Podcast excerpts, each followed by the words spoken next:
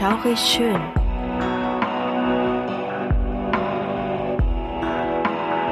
Gruselstunde per Anhalter.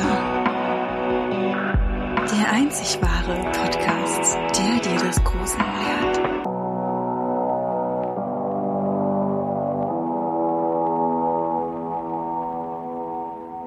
Hi und herzlich willkommen zur dritten Folge von Schaurig Schön, der Podcast, der euch zum Gruseln bringt. Schön, dass ihr wieder eingeschaltet habt. Ich bin die Suse und neben mir ist wieder die Krümel. Hallöchen. Und natürlich auch wieder ganz Corona-konform machen wir das alles wieder per Telefon und ähm, ja, per Fernaufnahme. Mhm. Kann man das so sagen? Ja. Ja, kann man, ist verständlich.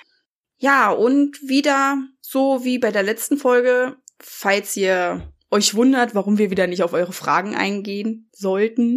Wir produzieren immer noch vor, wir haben es immer noch Mai und sind fleißig dabei, einfach mal Folgen zu produzieren. Genau. Also nicht wundern, ist nicht böse gemeint. Wir können nicht in die Zukunft schauen, wir wollen es einfach nochmal hervorheben. Ähm, Genau. Wir können das wirklich auch erst machen, wenn wir dann unseren Podcast veröffentlichen und ihr uns dann natürlich hört und auch wisst, wohin ihr euch wenden könnt, wenn ihr irgendwelche Fragen, Kritik, Anregungen, was auch immer habt. Ja, ansonsten hoffen wir, euch geht's gut.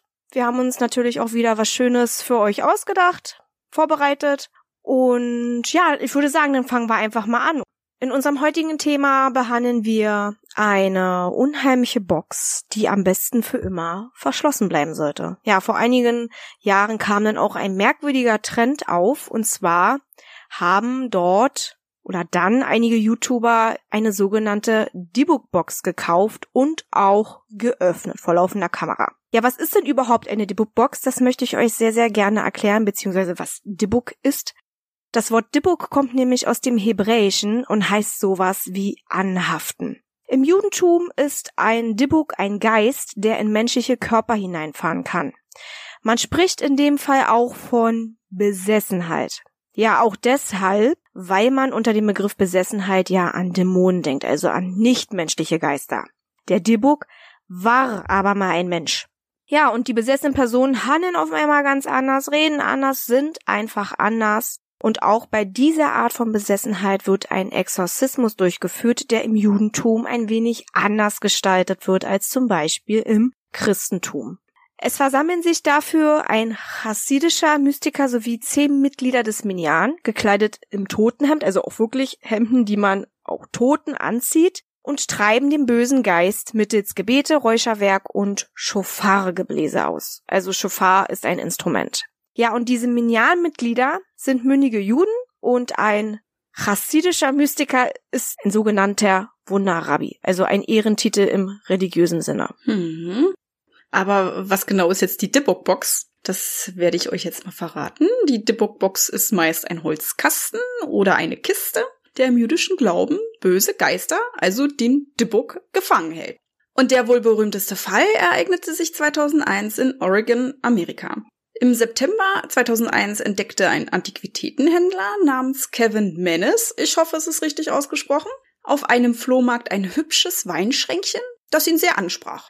Äußerlich sah es sehr urig aus und auch alt und hatte mehrere Türen, in denen man etwas verstauen könnte. Als er die Verkäuferin daraufhin ansprach, erzählte sie ihm, dass dieses Schränkchen ihrer verstorbenen Großmutter gehörte. Diese verstarb im Alter von 103 Jahren und vermachte das ihrer Enkelin. Ist ein stolzes Alter, Ja. jedoch hatte sie für diese keinerlei Verwendung. Kevin kaufte sofort das Schränkchen und unterhielt sich noch etwas weiter mit ihr. Dieser erzählte ihm dann nach dem Kauf, dass es eine sehr besondere Box sei. Eine sogenannte Dibbock-Box, meinte damals ihre Großmutter. Kevin wurde etwas stutzig, konnte aber mit diesem Begriff nichts anfangen. Die Verkäuferin wusste auch nie so genau, was ihre Großmutter damit meinte, aber es war ihr untersagt gewesen, diese Schränkchen jemals anzufassen und vor allem niemals, niemals, niemals sollte sie diese öffnen. Als sie ihre Oma fragte, warum, meinte diese nur, dass in ihm ein Dibbock wohne. Und danach spuckte sie anschließend dreimal durch ihre gespreizten Finger. Diese Geste soll einem vor dem Bösen beschützen. Die Dibbock-Box wurde von der Großmutter an einem sicheren und unerreichbaren Ort aufbewahrt, so dass niemand diese unbeaufsichtigt doch berühren konnte oder öffnete. Sie meinte damals, falls sie sterben sollte, müsse das Ding mit ihr begraben werden. Als dieses eines Tages dann auch eintrat und die Großmutter verstarb, war diese Mitgabe in den Sarg aber nicht möglich gewesen, weil dieses einfach nicht erlaubt war. Hm. Ja, und die Enkelin erzählte, dass sie aus einer jüdischen Familie stammt. Ihre Oma kam aus Polen und überlebte als einzige das Konzentrationslager. Sie emigrierte nach dem Krieg mit all ihren übrig gebliebenen Habseligkeiten in die USA. Unter diesen Habseligkeiten befand sich unter anderem auch das mysteriöse Weinschränkchen bzw. die Dibbock Box. Als Kevin diese Geschichte hörte, wollte er das Schränkchen wieder zurückgeben, denn er war der Meinung, dass es sich bei dem Schränkchen um ein wertvolles Erbstück handelte. Ja, aber die junge Frau reagierte nach seinem Vorschlag geradezu hysterisch und wollte unbedingt, dass Kevin das Kästchen behielt. Kevin war ein wenig schockiert über die Reaktion der jungen Frau, dachte sich aber nur, dass sie wohl das Geld dringend benötigte und daher so versessen darauf war, die Box zu verkaufen. Daher blieb er doch bei dem Kauf und verabschiedete sich ganz normal. Er nahm sich vor, dieses hübsche kleine Möbelstück seiner Mutter zum Geburtstag zu schenken. Den Verarbeitungsstil fand der Mann so besonders, dass er das Schränkchen ungern weiter verscherbeln wollte. Als Kevin mit seiner Flohmarktausbeute sein Antiquitätengeschäft betrat, kam seine Angestellte neugierig angelaufen und begutachtete die neuen Errungenschaften. Sie war auch genauso verzückt wie ihr Chef und freute sich schon auf die Interessenten. Kevin nahm sich vor, das ein oder andere Stück ein wenig aufzuwerten und verfrachtete dafür seine Käufe erst einmal im Keller des Hauses. Er wollte nach der Ablieferung noch schnell etwas erledigen gehen, war erst seit ein paar Minuten unterwegs, als plötzlich seine Angestellte anrief und leicht verängstigt auf Kevin einsprach. Sie erzählte im Flüsterton, sie hätte das Gefühl, jemand Fremdes sei im Keller, denn sie höre hin und wieder komische Geräusche. Zudem käme sie nicht aus dem Geschäft heraus, denn alle für sie zugänglichen Türen seien versperrt. Hm. Ah. Kevin riet dann seiner Angestellten, die Polizei zu rufen, klar. Hm. Doch bevor dieser eine Reaktion von ihr darauf bekam, unterbrach die Telefonverbindung. Horror. Der, ja. Horror, ja. Absolut, ne? Er war dann auch hilflos und er machte auch sofort auf den Absatz kehrt, und am Geschäft wieder angekommen bemerkte er, dass die vorderen Türen wirklich verriegelt waren. Das heißt, er schlich um das Haus herum, ging durch den Hintereingang in den Laden und dort fand er dann eine zusammengekauerte Angestellte vor, die er erst einmal beruhigte. Anschließend stieg er in den Keller, um sich die Sache genauer anzuschauen. Unten angekommen, konnte Kevin auf den ersten Blick nichts erkennen, was auf einen Einbruch hinwies. Lediglich das Licht ging nicht an und ein beißender Ammoniakgeruch lag in der Luft. Beim Umherlaufen trat der Mann auf feine Scherben, die von den durchgebrannten und zerplatzten Glühbirnen stammten. Alles deutete wirklich nur auf einen technischen Defekt hin, was ja hin und wieder mal so vorkommen kann, ne? Ja. Ja, und Kevin tauschte dann die Birnen aus, er öffnete die Fenster unten im Keller, er fegte die Scherben weg und alles war wie neu. Als der Mann wieder hochging und erneut nach seiner Angestellten schauen wollte, war diese geflüchtet und sie kam auch nie mehr in den Laden zurück. Ja, und einige Tage später wollte sich dann Kevin seine Errungenschaft genauer ansehen und eventuell noch etwas bearbeiten, restaurieren, so was manchmal so ansteht bei älteren Sachen. Er dachte nicht mehr an den Vorfall mit seiner Angestellten und an das abergläubische Geschwafel der Verkäuferin glaubte er erst recht nicht. Kevin war halt nicht abergläubisch und somit öffnete er einfach gedankenlos das Weinschränkchen. Als er hineinsah, fand er ein paar merkwürdige Dinge vor, in dem Schränkchen befanden sich nämlich zwei Pennies, zwei Haarbüschel, einer war blond und einer war schwarz, einen goldenen Kelch, getrocknete Rosenblätter und ein Stück Stein mit der Gravur Shalom. Shalom ist eine hebräische Begrüßungsform. Neugierig musterte er das Kästchen und schloss es dann auch wieder und sah es sich von außen genauer an. Auf der Rückwand befand sich ebenfalls ein Text in einer anderen Sprache. Es stellte sich heraus, dass es sich um folgendes jüdisches Gebet handelte. Hören Sie, o Israel, der Herr ist unser Gott, der Herr ist eins, gesegnet sei der Name seines geehrten Königreichs. Hm. Hm. Diese Box schien also tatsächlich wundersam zu sein und Kevin freute sich umso mehr, diese Rarität seiner Mutter zum Geburtstag zu schenken. Am 28.10.2001 war es dann auch soweit. Er wollte mit ihr essen gehen. Jedoch sollten sie sich vorab in seinem Geschäft treffen, damit er ihr das Geschenk auch überreichen kann. Als seine Mutter ins Geschäft kam, ging sie in die zweite Etage, also dieses Antiquitätengeschäft hatte zwei Etagen. Und sie setzten sich auf eine Couch. Voller Vorfreude präsentierte er seiner Mutter das besondere Weinschränkchen und stellte es vor ihr ab auf einem Beistelltischchen. Bevor sie genauer drüber sprechen konnten, kam dann aber ein Mitarbeiter dazwischen und sagte Kevin, dass jemand für ihn am Telefon sei. Daher ging er nach unten ins Büro und sprach einige Zeit mit dem Anrufer. Der Mitarbeiter beschäftigte sich noch etwas im Laden und machte sauber. Als er nach oben kam und an Kevins Mutter vorbeilief, bemerkte er, dass irgendwas nicht stimmte. Hm. Er rief also nach ihm. Er kam auch sofort nach oben und fand seine Mutter starr auf der Couch wieder. Sie hatte geweint und saß stumm und völlig erstarrt auf dem Möbelstück. Ihr Blick war auf das geöffnete Weinschränkchen gerichtet. Oh, schaurig. Ja, sehr schaurig. Da sie nicht weiter reagierte, riefen sie also den Notarzt, der seine Mutter ins Krankenhaus brachte. Im Krankenhaus stellte sich heraus, dass seine Mutter einen Schlaganfall hatte und nun Ruhe benötigt. Nach einiger Zeit erholte die Frau sich und unterhielt sich mit ihrem Sohn, also unterhielten ging nicht wirklich. Sie konnte nicht sprechen, aber sie konnte schreiben. Und Kevin wollte eigentlich lediglich wissen, wie ihr das Geschenk denn gefiel. Sie schrieb ihn dann auf dem Zettelchen, dass sie das Schränkchen hasste. Kevin schmunzelte etwas, da sie damals von ihrem Mann auch immer wundersame Dinge geschenkt bekam, die ihr meistens nicht gefielen.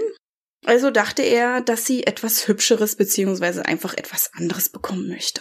Ja, jedoch einige Jahre später gab sie in einem Interviewpreis, was damals genau passierte, als sie mit diesem Schränkchen alleine gewesen war. In dem Moment, als sie mit dem Schrank, wie gesagt, allein im Raum war, hatte sie das Gefühl, dass etwas sie aus dem Schrank ansehen würde. Oh. Das ist richtig unheimlich. Mhm. Daher stand sie auf und besah sich das etwas genauer. Sie berührte es an einigen Stellen, hat es einfach so ein bisschen befühlt und beugte sich dann runter, um sich die Verzierungen anzusehen. Nämlich an den Türchen waren so kleine Weinreben. Ich weiß nicht, aus Platin oder Metall und hat sich das, wie gesagt, genauer angesehen. Als sich die Türen plötzlich öffneten und ihr ein eiskalter Atem entgegenkam. Mhm. Mhm. Sie taumelte zurück auf die Couch und merkte, wie die eine Gesichtshälfte erschlaffte. Ihr rechtes Augenlid und der Mund hingen nach unten und sie bemerkte eine abgrundtief böse Präsenz in diesem Schränkchen. Sie wusste, ihr Sohn war unten, aber sie konnte einfach nach niemanden rufen, konnte sich nicht bewegen und was für sie damals das Schlimmste war, dass sie ihren Sohn nicht vor dem Ding in dem Schränkchen beschützen konnte. Uiuiui. Ui, ui. Sagt einem echt einen Riesenschauer über den Rücken. Aber Unfassbar. richtig, ja. Meine Güte. Die Arme. Mhm. Ja, und Kevin machte sich natürlich auch große Sorgen, aber er dachte nicht partout daran, dass das Weinschränkchen etwas mit den schlimmen Vorfällen zu tun hatte. Er wollte das Schränkchen kurze Zeit später seiner Schwester schenken, die halt ihm auch ein Auge auf das hübsche Stück geworfen hatte. Ja, und als sie es bei sich zu Hause aufstellte und verzückt betrachtete, ahnte sie nicht, dass relativ schnell unheimliche Dinge geschehen würden. Auf alle Fälle stand Kevins Schwester einige Tage später vor dessen Tür und gab ihm das Kästchen mit dem Hinweis zurück, sie könne, seitdem es bei ihr stünde, nicht mehr gut schlafen, und sie wisse nicht wieso oder wie es passieren konnte, aber die Türen schlossen nicht mehr richtig. Ja, sobald diese mm. dann ins Schloss fielen, ging sie nach kurzer Zeit wieder auf, also auch unglaublich unheimlich. Ja. Ja, und Kevins Schwester war im Gegensatz zu ihrem Bruder ziemlich abergläubig und war felsenfest davon überzeugt, dass alles auf das mysteriöse Weinschränkchen zurückzuführen war.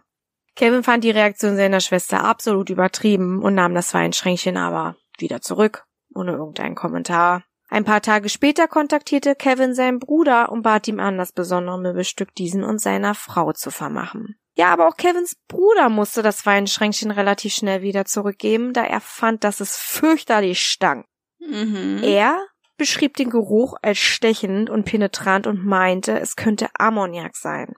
Jetzt kommt auch was Ulgiges. Kevin Schwägerin wiederum meinte, sie würde permanent Jasminblüten riechen. Und dazu später mehr. Auf jeden Fall in der Diskussionsrunde werden wir Ja. das einfach auch nochmal kurz anschneiden. Ja. Nun ja, die Dybbuk-Box befand sich also wieder in Kevins Besitz und der Mann beschloss, obwohl es sich ohne Zweifel um etwas Besonderes handelte, das Utensil im Geschäft aufzustellen und weiter zu verkaufen. Wenn es doch jeder aus seiner Familie verschmähte. Mhm. Ja, und selber behalten wollte er es auch nicht, denn auch seine Freundin weigerte sich, das Möbelstück aufzustellen. Eines Tages kam dann auch ein Pärchen in das Antiquitätengeschäft und war sofort verliebt in das Weinschränkchen. Sie untersuchten es freudig und sie kauften es dann auch. Ja, und dann kam das Schränkchen wieder zurück. Ja, das Pärchen war nicht mit dabei. Es stand einfach nur kurze Zeit später vor der Tür des Antiquitätengeschäfts, also die Dybbuk-Box stand davor und daran ein Zettel mit folgenden Zeilen. Dieses Schränkchen hat eine schlechte, dunkle Energie. Ja, und obwohl er sich nicht dazu bereitschlagen lassen wollte, machte sich Kevin nun doch viele Gedanken. Ihm kam das erste Mal in den Sinn, dass es so etwas wie Flüche oder ähnlich vielleicht doch gäbe. Mhm. Das Kästchen beinhaltete ja auch dubiose Gegenstände und generell dieser religiöse Hintergrund, die schlimme Geschichte der Familie, die es vor ihm besaß. Die Enkelin, die auch meinte, ihre Oma hätte ihr verboten, das Feinschränkchen jemals zu berühren. Und dann halt eben auch die Hysterie, als Kevin den Kauf doch umgehen wollte. Es war halt Ja. eben wirklich alles, summa summarum, unglaublich unheimlich und könnte doch eher dafür sprechen, dass mit dem Ding irgendwas nicht stimmt. Das finde ich auch. Hm, naja. Aber Kevin, der hatte jetzt schon so ein bisschen Angst und er ging das Risiko aber ein und nahm für weitere Untersuchungen das Dybbuk-Kästchen mit nach Hause. Der Mann achtete natürlich extrem dann auf komische Ereignisse, konnte aber erstmal nichts beobachten. Dann kam aber das erste Vorkommnis, dass Kevin wortwörtlich den Schlaf raubte, denn er träumte ständig ein und denselben Traum. Kevin ging mit einem Freund eine Runde spazieren, als dieser anfing, sich komisch zu verhalten. Als der Freund Kevin in die Augen schaute, erschrak dieser furchtbar, denn er sah etwas Bösartiges, Dämonisches in dem Blick seines Freundes. Und urplötzlich verwandelte sich der Freund in etwas, was Kevin das Blut in den Adern gefrieren ließ. Wo noch eben ein Mensch stand, stand nun eine Hexe, die anfing auf Kevin furchtbar einzuschlagen. Der Mann wachte immer nach dem Traum klitschnass auf. Es ist aber auch eine echt gruselige Vorstellung. Also, Ja. wenn du, ja, manchmal im Träumen bemerkst du ja, also generell in Träumen bemerkst du ja nicht, dass du träumst. Und wenn du mir nichts, dir nichts einfach so mit denkst, dass du mit einem Freund unterwegs bist und auf einmal da irgendwas Unheimliches neben dir steht und auf dich eindrückt, es ist eine total unheimliche Vorstellung. Ja, Ja, ich könnte nie wieder schlafen. Also wirklich, wenn ich es mehrfach schon hintereinander gehabt hätte. Absolut, ne? Da hast du natürlich Angst, wieder einzuschlafen. Richtig. Und ja, also wie du schon sagst, äh, normalerweise hat man das Gefühl, der Traum ist real Richtig. und man ahnt nichts, geht da spazieren und plötzlich steht da neben dir so ein furchtbares Monster, Hexe, was auch immer. Mhm. Das muss wirklich furchtbar gewesen sein. Da würde ich auch klitschnass aufwachen. Ja. Ja, aber pass mal auf, noch unheimlicher. Denn eines Tages kam Kevins Schwester zu Besuch und blieb auch über Nacht. Und sie erzählte am nächsten Tag am Frühstückstisch, dass sie furchtbar geschlafen und geträumt hätte. Kevin fragte, was denn los gewesen sei, und da erzählte die Frau, sie hätte von einer gruseligen Hexe geträumt, die sie fürchterlich misshandelte. Mhm. Und diesen Traum kannte sie schon, denn er trieb sie nächtelang in den Wahnsinn, als das Weinschränkchen bei ihr stand. Ja, und Kevin war dann natürlich geschockt, weil er sich so dachte, oh mein Gott, dasselbe träume ich auch. Ja. Und dann noch, einige Zeit später, gestand auch deren Bruder, diese Art von Albträumen gehabt zu haben, als das Schränkchen noch bei ihm stand. Ja, das würde mir doch schon sehr zu denken geben. Auf jeden Fall sprengte das jegliche Vorstellungskraft von Kevin und machte ihn endgültig Angst. Verständlicherweise. Ab da an bemerkte er auch Schatten in seinem Haus, die umherwanderten und nahm auch ständig den unangenehmen Geruch von Ammoniak oder Jasmin wahr. Daraufhin nahm er dann die Dybbuk-Box und verstaute sie erst einmal vorübergehend in seinem Schuppen. Er benötigte etwas Abstand und auch Zeit, ein bisschen zu recherchieren oder Ratschläge zu erhalten, was man dagegen machen kann. In dieser Nacht ging dann aber plötzlich der Feueralarm in seinem Schuppen los. Und Kevin schreckte natürlich auf. Er stürmte dann nach draußen, um nachzusehen, aber sah nirgends ein Feuer und auch in der Luft war der Geruch von Rauch nicht wahrzunehmen. Oh. Im Schuppen angekommen, stank dieser penetrant nach Ammoniak. Also wie bemerkt, kommt dieser Geruch immer mal wieder vor und auch immer da, wo auch das Schränkchen ist. Mhm. Und jetzt war er sich sicher, dass diese Box noch aufdringlicher werden würde, als sie es eh schon war. Ihm blieb also keine Zeit mehr. Den Gedanken, das Stück zu zerstören, verwarf er schnell, denn er hatte zu große Angst davor, dass dieses Ding, das die Box bewohnte, vollends zum Vorschein treten würde. Kann man auch verstehen, weil die Dibbock-Box ist ja eigentlich kein Zuhause für ein Dibbock, sondern es ist ja eigentlich ein Gefängnis. Genau. Daher nahm er es mit ins Haus und setzte sich dann auch sogleich an den PC, um das unheilvolle Schränkchen bei eBay einzustellen. Er hoffte sich, dass diese Box einige Kenner oder Liebhaber ansprach, die daran vielleicht Interesse hätten und es dann kaufen würden. Also verfasste er kurzerhand eine Anzeige mit folgender Kurzbeschreibung. Bitte kaufen Sie dieses Weinschränkchen und tun Sie damit, was immer Sie wollen. Helfen Sie mir. Zudem schrieb er auch noch ein wenig darüber, was ihm bisher passiert war. Würde ich niemals machen. ich würde es ja dann gar nicht loswerden. Also, welcher ja. Depp würde das kaufen, wenn er sagt, das Ding ist verflucht, kaufen Sie das. Ja. Mensch, ich habe alles verloren, nimm sie. Hier. Geil. das, ist, das, ist, wirklich, das ist wirklich ja eigentlich ein bisschen doof, aber gut. Naja. Ist halt eben so. Soll er machen. Kann, kann aber auch vielleicht äh, besonders interessant dann sein. Ja, natürlich. Für einige kann es dann wahrscheinlich interessant sein. Ja, auf jeden Fall, nachdem einige Anfragen und Gebote bei Kevin eingingen, ereigneten sich noch mehr schlimme Vorfälle. Zu einem sind all seine Fische im Haus gestorben. Und oh. seine Freundin verließ ihn dann auch kurzerhand, verständlich, weil sie wollte ja auch nicht, dass dieses Schränkchen ins Haus kommt. Ja. Und schlussendlich verlor er auch seinen geliebten Antiquitätenladen. Kevin wurde zunehmend beunruhigter und verzweifelter, bis eines Tages eine ersehnte E-Mail bei ihm eintrudelte. Für das Schweinschränkchen gab es endlich einen Käufer. Dem Käufer ereilte jedoch genau das gleiche Schicksal wie Kevin und es wurde ebenfalls weiterverkauft. Und dieses Prozedere wiederholte sich einige Male und heute ist die The Book Box im festen Besitz einer amerikanischen Familie, die auch zu diesem Thema einige Interviews gibt und versucht nicht allzu sehr auf die Spielchen des The Books einzugehen.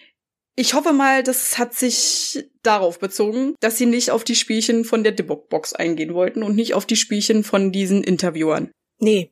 Also, das ist auf die Spielchen des The Books, hm? Okay, gut. So ist es gedacht gewesen. gut. Ja, dass die Box die halt eben sozusagen nicht so sehr beeinflusst wie alle anderen und sie das einfach ignorieren. Ist das Beste. Es ist halt der, ja. der Brian des The Books. Ist die Brian-Familie von The Book. Richtig. Ja, und etwas später, nachdem Kevin sich längst von der The Book Box getrennt hatte, kam heraus, dass die alte polnische Frau, die die The Book Box vor Kevin besaß, gerne mit Geistern kommunizierte. Mhm. Sie war unter dem Pseudonym Havela bekannt. Sie hielt Seancen, also das sind Geisterbeschwörungen, mit ihren Freundinnen und anderen Familienmitgliedern und lockte angeblich viele Wesen an und sprach mit ihnen. Einmal geriet die Sache aber außer Kontrolle. Und jetzt sind wir auf jeden Fall bei dem Teil, wie diese The Book Box entstand. Ja. Es war in der Nacht vom 9. zum 10. November 1938, also als die Kristallnacht kam. Als die Polen mit den anderen Seance-Teilnehmern einen besonders aggressiven Geist heraufbeschwor. Dieser Geist ließ sich nicht mehr abwimmeln, geschweige denn einfangen. Er terrorisierte die Gruppe fortan. Havela war verzweifelt, irgendwann aber schaffte sie es, das freigelassene Wesen einzufangen. Sie hatte aber im Gefühl, dass es sich nicht um einen normalen Geist handelte und dieser sehr wahrscheinlich früher oder später wieder ausbrechen würde. Ja, also entschied sie sich, ein spezielles Kästchen anfertigen und von einem Rabbi segnen zu lassen. Sie wollte somit ein sicheres Gefängnis für den Geist schaffen. Sie wusste aber, würde die Box in falsche Hände geraten, würde der Geist eventuell wieder zum Vorschein kommen. Wichtig war nämlich, das Weinschränkchen zuzulassen und am besten niemals anzufassen. Daher wollte Havela auch mit der Dybbuk-Box begraben werden. Naja, niemals anzufassen ist jetzt eigentlich damit gedacht, sie selber hat's ja auch angefasst, aber dass es einfach auch nicht in die falschen Hände gerät. Mhm. Und man weiß ja auch nicht, wer es anfasst, ne? Und Richtig. inwieweit der Geist darauf reagiert, ne? Dass er dann vielleicht sogar so viel Macht hat, das ist ja etwas Unberechenbares. Ja. Dass es dann vielleicht einfach auch, ohne dass man es vielleicht will, Deswegen hat sie das auch ihrer Enkelin eingebläut, dass der dann vielleicht doch irgendwie durch irgendeine Art und Weise freikommt oder vielleicht demjenigen schadet, der es anfasst. Ja, ich glaube ja auch, auch ähm, dass sie hat ja schon so gekämpft darum, dass er überhaupt in diese Box kommt. Na, hm. und wenn man, er ist ja dann in diesem Moment gefangen und wenn dann einer einfach gedankenlos sagt, oh Gott, ich mach die jetzt mal auf, hier ist eine geile Box, dann ist er ja wieder frei und sie hat das gleiche Problem wieder von vorne und vielleicht lässt er sich dann auch nicht wieder in diese Box verbannen. Natürlich. Es geht jetzt wirklich nur auch um dieses, um dieses Nicht-Anfassen. Also, mhm. dass du es einfach nur anfasst, dass du es zulässt, aber anfasst. Ja. Man weiß ja nicht, inwieweit. Okay. Wie weit diese Kraft geht, sozusagen. Über das Schränkchen hinaus. Mhm. Genau, Havela hat ja auch gemerkt gehabt, dass es ein ganz besonderer und vor allem besonders bösartiger Geist ist, den sie da angelockt mhm. hat und die sie dann irgendwann auch eingesperrt hat und daher wollte sie auf Nummer sicher gehen. Sie selber hat natürlich den Kasten hin und wieder bestimmt irgendwo hingestellt oder irgendwas. Ja, definitiv, ja. Ja, also irgendwie muss sie den ja auch angefasst haben, aber wahrscheinlich hm, musste das einfach irgendjemand tun. Oder sie hat es vielleicht auch irgendwo hingestellt, hat es dann segnen lassen und hat ihn selber nicht mehr angefasst. Mhm. Aber ja gut, okay. Gehen wir jetzt nicht weiter aufs Thema ein. Das machen wir gleich. Richtig, das machen wir gleich in der Diskussionsrunde. Fakt ist, sie wollte auf jeden Fall damit begraben werden, weil sie einfach dann sich sicherer fühlte damit. Hm. Ja. Bis zu deren Tod glaubten alle Seance-Teilnehmer, besonders Havela, dass sie wahrscheinlich mit ihrer Geisterbeschwörung etwas freigelassen haben, was vor allem für die jüdische Bevölkerung fast das Ende bedeutet hätte. Ja. Sie waren der Ansicht, dass sie auch mit dem Geist die Kristallnacht heraufbeschworen hatten. Sie spielten Spielchen mit den Geistern und nun hatten sie halt ihm etwas angelockt, was vielen Menschen das Leben gekostet hat. Also so deren Auffassung, ne? Mhm. Die Verbindung mit der Kristallnacht könnte auch tatsächlich die Phänomene in Kevins Geschäft erklären, nachdem er auch das Kästchen an sich nahm und später auch öffnete. Es gab halt eben das zersplitterte Glas der Glühbirnen, ja, symbolisch für die eingeschlagenen Scheiben der Geschäfte, das Poltern, der Psychoterror, ne, die gewaltsamen Träume und früher oder später hat er ja dann auch sein Geschäft verloren. Das spricht halt eben auch alles für das, was mhm. die Leute damals nach und nach leider am eigenen Leib erfahren mussten. Ja. Ja, ja, wie gesagt, so fing es an und es hat dann halt eben auch mehrere Millionen Todesopfer gefordert. Also nicht der Dibbock, sondern der Zweite Weltkrieg. Richtig, naja, so meine ich ja. Also es fing ja, ja dann damals so an und ne, also ich ja. meine jetzt das alles, was auch in Kevins Geschäft passierte, das ist halt eben extrem auch auf diese Kristallnacht so. Ne, weißt mhm. du, da gibt's eine extreme Verbindung zu. Ja. Da, so wurde halt eben erzählt, so wurde es halt eben so ein bisschen dargelegt, ne? Also man versucht ja auch irgendwie ein bisschen das zu erklären. Mhm. Ist auf jeden Fall eine sehr, sehr unfassbare Geschichte und man wird halt eben auch nie wissen, inwieweit sie stimmt, aber schaurig und interessant ist sie allemal und daher passt sie auch so gut zu unserem Podcast. Das stimmt. Ja, ja das war's auf jeden Fall. Ähm, wir würden ganz gerne die Diskussionsrunde starten. Ihr habt euch bestimmt auch schon so ein bisschen Gedanken gemacht und wir würden jetzt einfach mal anfangen mit der Glaubwürdigkeit. Wir können ja auch mal wieder die schöne Skala nehmen die schöne Skala von die schöne Skala von 1 bis 10. 10. Okay, führen wir die jetzt ähm, dauerhaft ein?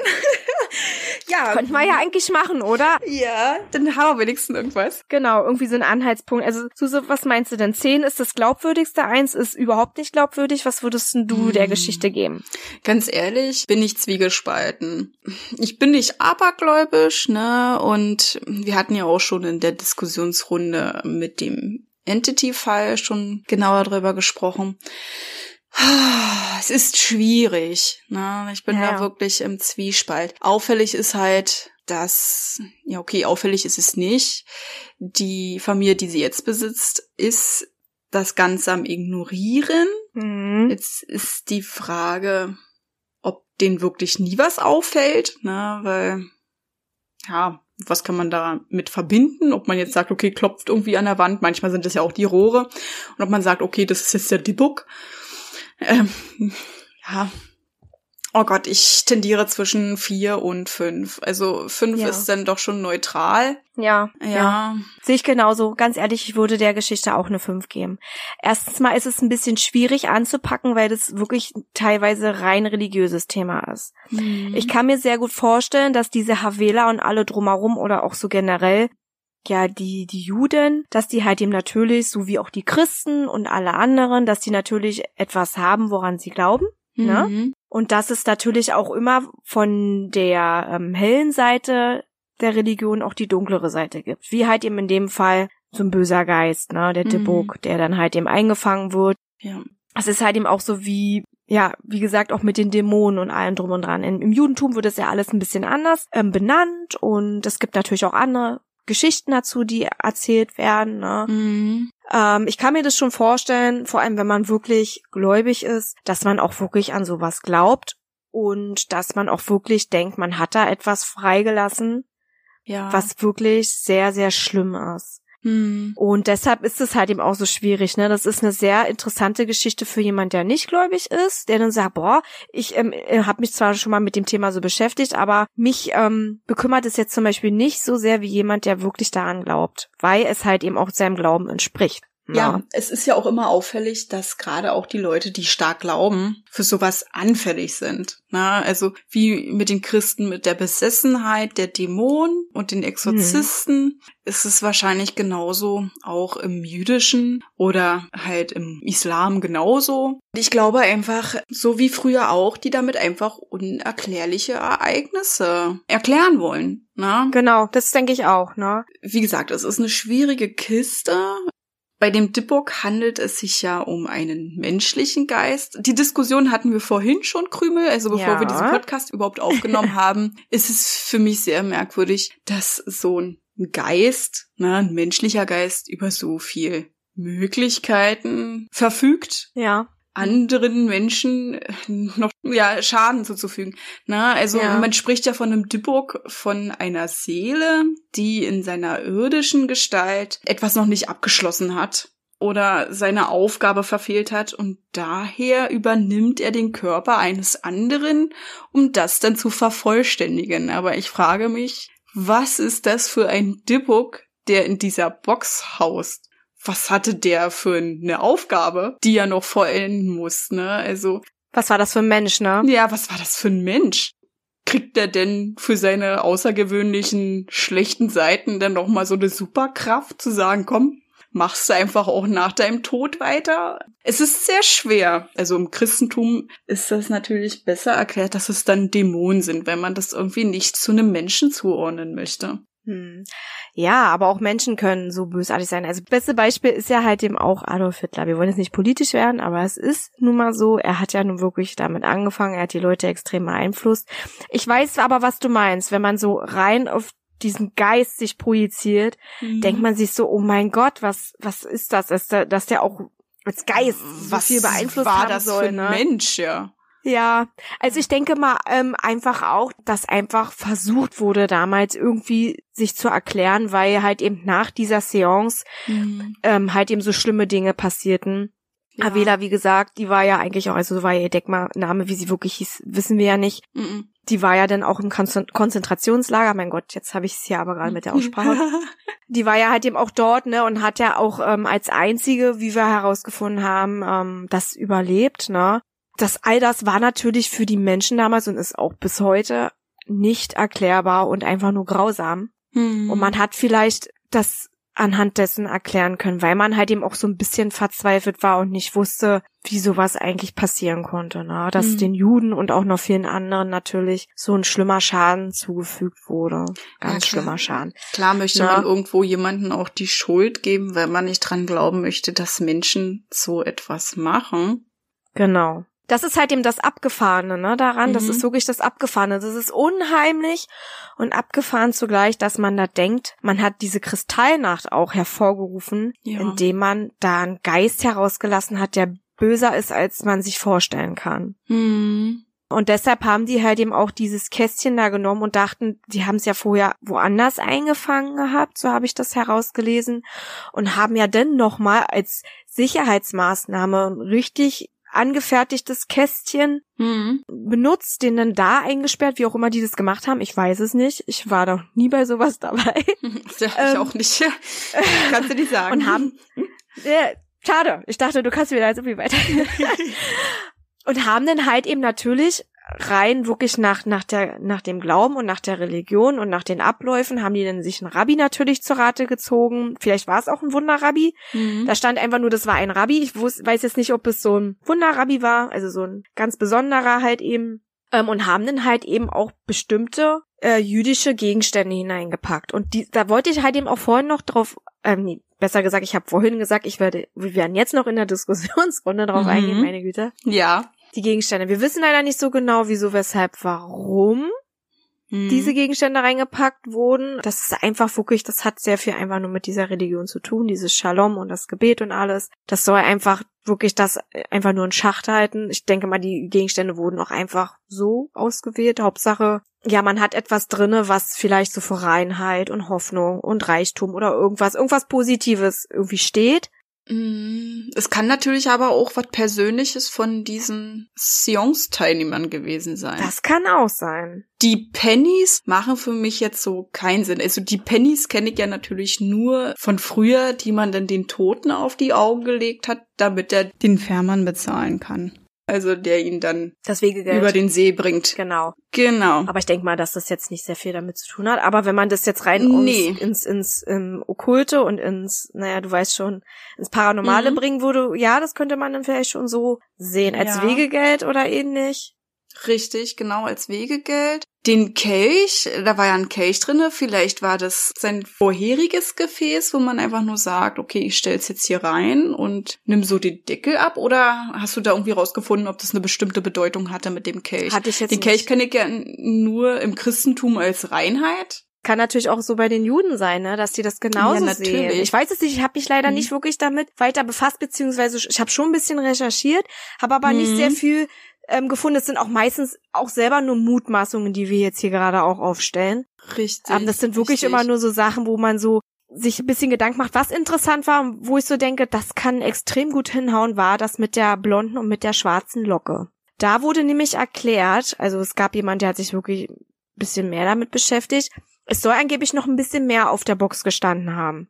Hm. Und die Oma hat eigentlich auch noch irgendjemand anderes genannt, der da auch noch mit drinne sein soll, aber es gibt sehr viele Quellen, die das nicht mit drinne haben. Wir haben uns jetzt einfach mal auf das berufen, was offiziell wirklich Hm. preisgegeben wurde. Da stand lediglich Ja. das, das Gebet stand da halt eben drauf. Die Großmutter soll angeblich gesagt haben, dass da halt eben noch etwas Gutgläubiges mit drin hausen soll, um halt eben diesen Dibbuk Mhm. gefangen zu halten. Wirklich in Ketten zu halten quasi, dass es sein Haustier ist, so gesehen. Hm. Die goldene Locke spricht halt eben für die Reinheit, für Engel, für, für, für Glaube, für Hoffnung und die schwarze Locke ist die des Teufels. Ja, okay, aber Teufel und Engel ist jetzt eher so im Das ist eher. Christentum, Jetzt genau. im Jüdischen ist es eher dieses Gut und Böse, ne? Genau. Yin und Yang. Ja. Im Chinesischen ja, Mhm. natürlich, das wird jetzt da nicht, denke ich mal, nicht als Engel und Teufel bezeichnet. Nein, aber es ist, ja in jeder Religion gibt's das Gute und das Böse. Genau. Ne? Oder das Helle und das Dunkle.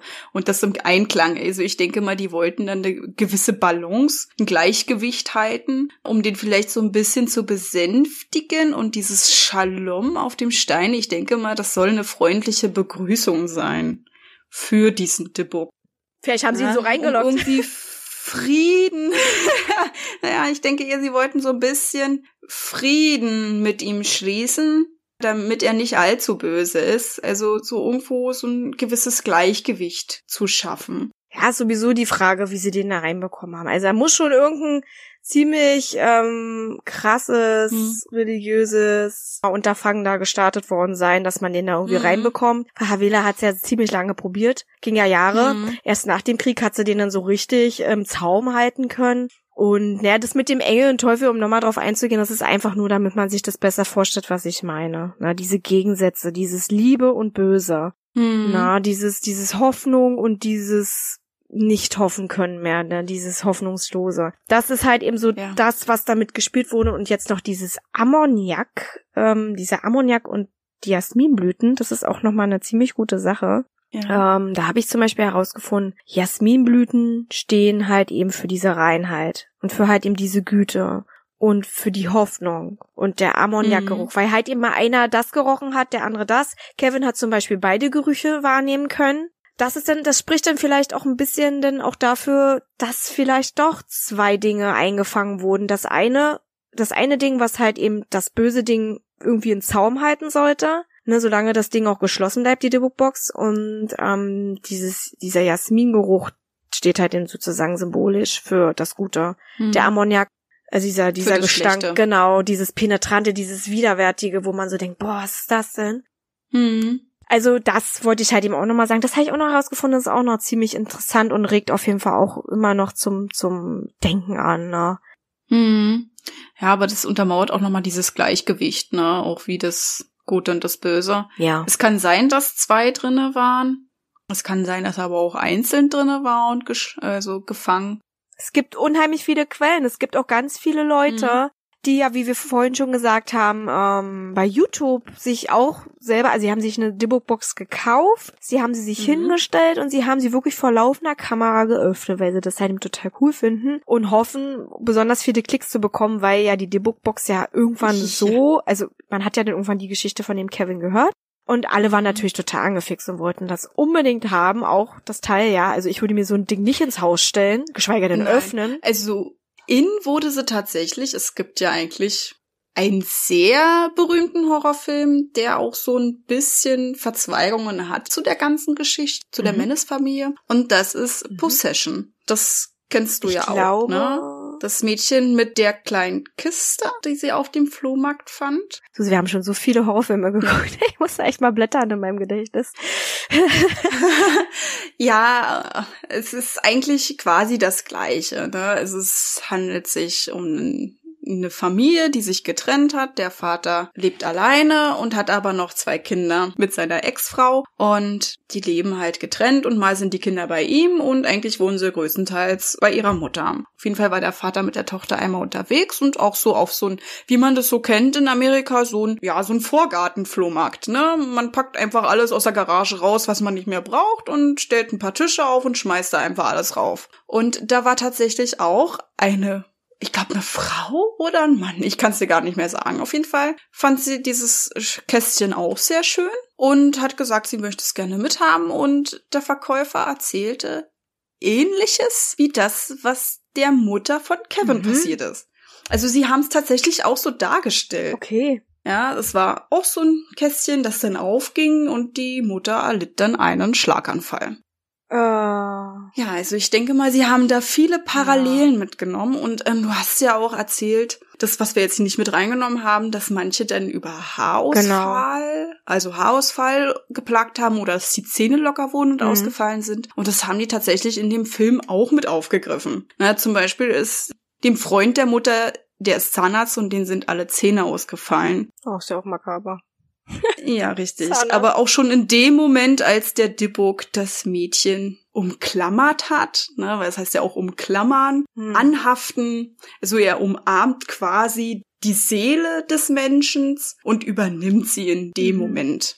Ja, es ist auf jeden Fall sehr interessant. Eine ganz prägnante Szene ist halt auch zum Schluss. Da haben sie halt auch einen Rabbi gefragt, ob sie ihnen helfen können, diesen Dibuk auszutreiben. Und die Szene ist prägnant, finde ich, weil diese Leute, die das machen, die wippen dann auch so hin und her, ne, und haben so ganz prägnante Stimmen. Mhm. Also musst du dir mal anschauen. Und es gibt auch noch einen Film, der heißt The Unborn. Das müsstest du eigentlich auch noch kennen. Mit dem toten Zwilling der nee. im Bauch schon gestorben nee, ist. Das haben wir nicht geguckt. Also The Possession sagt mir jetzt auch nicht sehr viel. Guck mir auch gerade ja. ein paar Bilder an, sagt mir gar nichts. Vielleicht hast du das mit jemand anderes gesehen und verwechselst mich nur gerade. Ich, ich, es kann ja sein, ich kann sein, dass ich es nicht mit dir geguckt habe, aber es kann ja sein, dass du es dir selber angeguckt hast, ja. Mhm. Auf jeden Fall gibt's äh, zwei prägnante Horrorfilme. Es gibt wahrscheinlich noch mehr, es gibt auch noch Bücher ohne Ende, aber ich glaube, aufgrund The Possession ist das erst so richtig ins Rollen geraten, das okay. mit diesem Dibbook, weil halt auch explizit es um eine Dibbook-Box geht. Mhm. Ah, ja, es ist schon interessant. Natürlich ist man total äh, scharf mhm. drauf, mhm. auch sowas mal zu erkunden, weil halt eben so viele Geschichten sich darum ranken. Ne? Und ähm, ja, wir sind halt eben beide nicht abergläubig, aber wir beschäftigen uns ja nicht ohne Grund mit solchen Themen. Also irgendwie reizt einen das schon sehr. Ich will mein Glück damit nicht aufs Spiel setzen und sagen, ich übertreibe es jetzt und ich bestelle mir jetzt aus so eine Bookbox. Na, man weiß ja wirklich nie, was jetzt stimmt. Ja. Es ist schwer. Ich würde mir sowas nicht kaufen, weil ich mich ganz genau kenne, auch wenn ich nie abergläubisch bin. Ich würde immer daran denken und es kommt immer zu einer Zeit, wo man es am besten gar nicht braucht. Ja. Und das ist, wenn man wach nachts im Bett liegt. Hm. Ja, natürlich. Ja, mit Aberglaube hat das auch nicht viel zu tun, sondern einfach, dass man sich dann irgendwann zu sehr hineinsteigert. Ja. Also, richtig. na klar, auch ja, doch ein bisschen abergläubig ist es schon, wenn man dann wirklich denkt, okay, jetzt hast du dir sowas hingestellt, jetzt hast du da vielleicht dir schön das Böse mit ins Haus geholt. So ein Stück weit schon, aber ich glaube, dass das, das größte Problem ähm, bei der ganzen Sache ist, und das ist auch wahrscheinlich bei den anderen so gewesen, sie haben sich wirklich da hineingesteigert. Mhm. Na, hat mal vielleicht irgendwie die Schwester doch ein bisschen was gehört und sich informiert oder Kevin hat doch irgendwie mal gesagt, das ist angeblich so eine Bookbox, hier schenke ich dir, äh, hat man sich vielleicht dann doch zu sehr hineingesteigert. Und dass die Türen ja. nicht schlossen oder dies und das und jenes, das kann einfach purer Zufall sein. Natürlich. Und das mit dem Ammoniak und alles, das kann ich mir nicht erklären. Vielleicht aber lag das daran, oder auch mit dem Jasminblütengeruch, dass es vielleicht einfach so verarbeitet nicht genug wurde. getrunken? Was? Ja. Also genug getrunken. Nein. Aber du weißt schon, wie ich das meine, ne? Also das. Ja, ich weiß, was du meinst. Alles ist auch wie bei den Bragolin-Bildern gewesen. Vielleicht liegt es einfach an der Verarbeitung, dass das einfach so ist, wie es ist. Dass es so riecht, dass es nicht kaputt geht, weiß der Geier was, ne? Ja, aber das ist ja auch wieder so ein, wenn man sich darin hineinsteigert, hm. kann man denn auch wirklich sehen, riechen und schmecken. Na, also da kann dein Gehirn unglaublich viel tricksen. Ja, klar. Ohne dass du es wirklich möchtest, ne? Aber ja, das ist tatsächlich möglich, ja. Ist genauso wie wenn Schizophrene sagen, ähm, das Bier schmeckt nach pff, Rosenwasser oder sowas, ne? Die können sich halt in dem Moment wirklich in irgendwas hineinsteigern. Klar hat es ja auch ein bisschen was damit zu tun, dass das mit den Synapsen und der äh, Verarbeitung nicht so wirklich funktioniert, aber es ist, wenn man sich hineinsteigert, kann man wirklich vieles mitbekommen oder sich ausmalen und denken, dass es so ist, wie es gerade ist. Natürlich. Aber woher sollte sie wissen, dass es denn bei anderen auch nach Ammoniak gerochen hat? Das ist dann auch wieder so eine Sache. Hat sie es denn gleich zum Anfang gesagt so? Oder hat sie erst das gesagt, ja stimmt, das ist mir auch aufgefallen, als es andere auch gesagt haben? Das ist dann auch immer so die Frage, ne? Du meinst jetzt die Schwester von Kevin? Mhm. Ähm, ich glaube, die hat nichts vom Ammoniak gesagt, sondern der Bruder meinte das dann irgendwann. Oder der Bruder. Mhm, ja. Der Bruder meinte das irgendwann und dann hat die Frau gesagt, also von ihm, also seine Schwägerin, die Schwägerin von Kevin, meinte dann, sie findet, das mhm. riecht nach Jasminblüten extrem und es stinkt. Stinkt nach mhm. Jasmin. Weiß ich nicht. Kam halt eben nur heraus, dass er das gesagt hat und Kevin mhm. wusste das ja vorher noch nicht, dass das von dem Kästchen kommt. Der hat es einfach nur ja. zurückbekommen mit dem Hinweis, es stinkt tierisch nach Ammoniak. Ne? Mhm. Und das war zwar auch Kevins erste Begegnung mit dem Geist, in Anführungszeichen sozusagen. Ne, das hat tierisch nach Ammoniak im Keller gerochen, als ähm, seine Angestellte dachte, da sei jemand eingebrochen, aber ist nur die Bookbox mhm. ein bisschen ausgerastet. Und er hat das nie in Verbindung gebracht erst mit der Box. Er hat es auch, glaube ich, nie mhm. seinem Bruder erzählt. Deswegen denke ich, das kann schon stimmen, dass die gerochen hat. Muss aber mhm. natürlich nicht mit dem Bösen zu tun haben, sondern kann vielleicht auch einfach daran liegen, dass das irgendwann muchtet nach einer gewissen Zeit und vielleicht auch danach. Ja, ne? es können ja auch sein, man weiß ja nicht, ob die gleich nach dem Tod der Großmutter verkauft wurde, also von der polnischen Jüdin. Mhm. Oder ob es noch irgendwo eine Weile stand. Ne? Es kann natürlich auch sein, dass da irgendwie Katzen hingekommen sind, dorthin genau, ja. gepisst mhm. haben. Das stinkt ja auch extrem nach Ammoniak. Oh, ja. ich habe eine Katze. Ja, und das dadurch wirklich ähm, dann immer so mal nach Ammoniak gestunken hat. Manche können das vielleicht gar nicht so richtig identifizieren, wie Ammoniak riecht, obwohl das ja wirklich eine ganz prägnante und scharfe Sache ist. Ja. Kann natürlich sein. Ne? Es kann sein. Die Frage ist, stank es davor schon nach Ammoniak, ne? wo sie schon dieses Kästchen besessen hat? Hm. Die polnische Jüdin? Ja, ja. Oder stank es erst danach? Das weiß man halt ah. eben nicht. Das ist halt eben das Problem. Das weiß man tatsächlich nicht. Die Enkelin hat ja nur ein bisschen was erzählt. Kevin hat ja mhm. vorher auch nichts gerochen. Er hat es ja dann erst auch gemerkt, als äh, da tierisch Terror unten im Keller war und da die Glühbirnen mhm. zerplatzt sind und alles. Dann mhm. hat das bemerkt, im Schuppen hat das bemerkt, im Haus hat das natürlich auch hin und wieder bemerkt, hat auch mal wieder den anderen Geruch gerochen, also hier die Jasminblüten. Genau, also ähm, hm, es kommen vielleicht einfach auch immer so Schwaden hoch, keine Ahnung, ich weiß es nicht. Ich weiß es nee, nicht. Weiß Ne? Ich auch nicht. Es sind ja auch genug Sachen drinne verstaut gewesen, dass die vielleicht irgendwie eine Reaktion ähm, mit dem Schränkchen eingegangen sind. Ich habe keine Ahnung. Aber Mhm. das sind halt eben wirklich nur, wir versuchen es ein bisschen naturwissenschaftlich zu erklären, weil wir wollen ja immer nicht von vornherein ausgehen, dass es wirklich so ist. Und Das ist ein Dibbuck. das war ein Debug. Definitiv ein Dibbuck. Na, wir versuchen ja auch Ja. zu überlegen, wir gruseln uns natürlich trotzdem. Da ist immer so ein klein bisschen Glaube Oh an ja. Geister im Hintergrund, aber ähm, Ich grusel mich gerade besonders vor meiner Tür. hast du sie nicht abgehangen. Nein. Na toll. Ich kann schön in den Flur rausgucken, aber alles gut, das schaffe ich noch. Ach, ich sehe nichts, ich sehe nur meinen Kleiderschrank, daher ist alles in Ordnung. Ich bin völlig im Könnte auch jemand rauskommen. Nee, der ist offen, ich sehe alles. Ja gut, okay, wenn man jetzt so ein Ja, bisschen okay, sich jetzt das auch nicht besser. Der ist offen, beziehungsweise, also wir haben ja, wir haben ja nicht die Tür, wir haben ja immer so ein, so ein kleines Stoffdingsbums davor. Das ist ja so was ganz, was ganz Besonderes. Nein, Quatsch. Alles gut. Einfach nur vergessen. ich klopfe da gerade voll rein. Aber ich sehe bisher nichts. Ich bin noch voll, voll okay mit mir und mit meiner Welt. Gut, nachher anders werden. Ich schön. mache den auf jeden Fall noch zu. Ach, ja. Ja, gut. Gut, ich würde, ich würde sagen, wir schließen jetzt die Diskussionsrunde, bevor es hier wieder ausartet und Ja, ja, Definitiv. Ne? War Ja. schön, war sehr, sehr schön, war sehr spannend. Wir hoffen, euch hat's auch Mhm. gefallen und ähm, Ja. wir freuen uns auch, wenn ihr demnächst wieder einschaltet und die nächste Folge hört und seid gespannt. Wir sind's auch, wir ähm, geben uns Mühe. Und ja, Suse, Ja. Was willst du noch sagen? Ja. Was will ich noch sagen? Ich fand die Diskussionsrunde auf jeden Fall auch ganz klasse. Und ihr könnt natürlich eure Meinung, wenn es möglich ist, unten in die Kommentare schreiben oder schreibt uns einfach an schaurigschönpodcast.outlook.de. Wenn ihr noch irgendwelche Vorschläge habt, Ideen, auch gerne an die E-Mail-Adresse, die ich gerade genannt habe. Wir werden sie auch in die Beschreibung unten mit rein tickern. Ja. Also das denke ich mal, werden wir so machen, je nachdem, wo wir on gehen. Genau. Ja, und wir hören uns dann beim nächsten Mal. Genau. Und wir wünschen euch einen schaurig schönen Tag, Abend oder eine schaurig schöne Nacht. Genau. Bis zum nächsten Mal. Bis dann. Tschüss. Tschüss.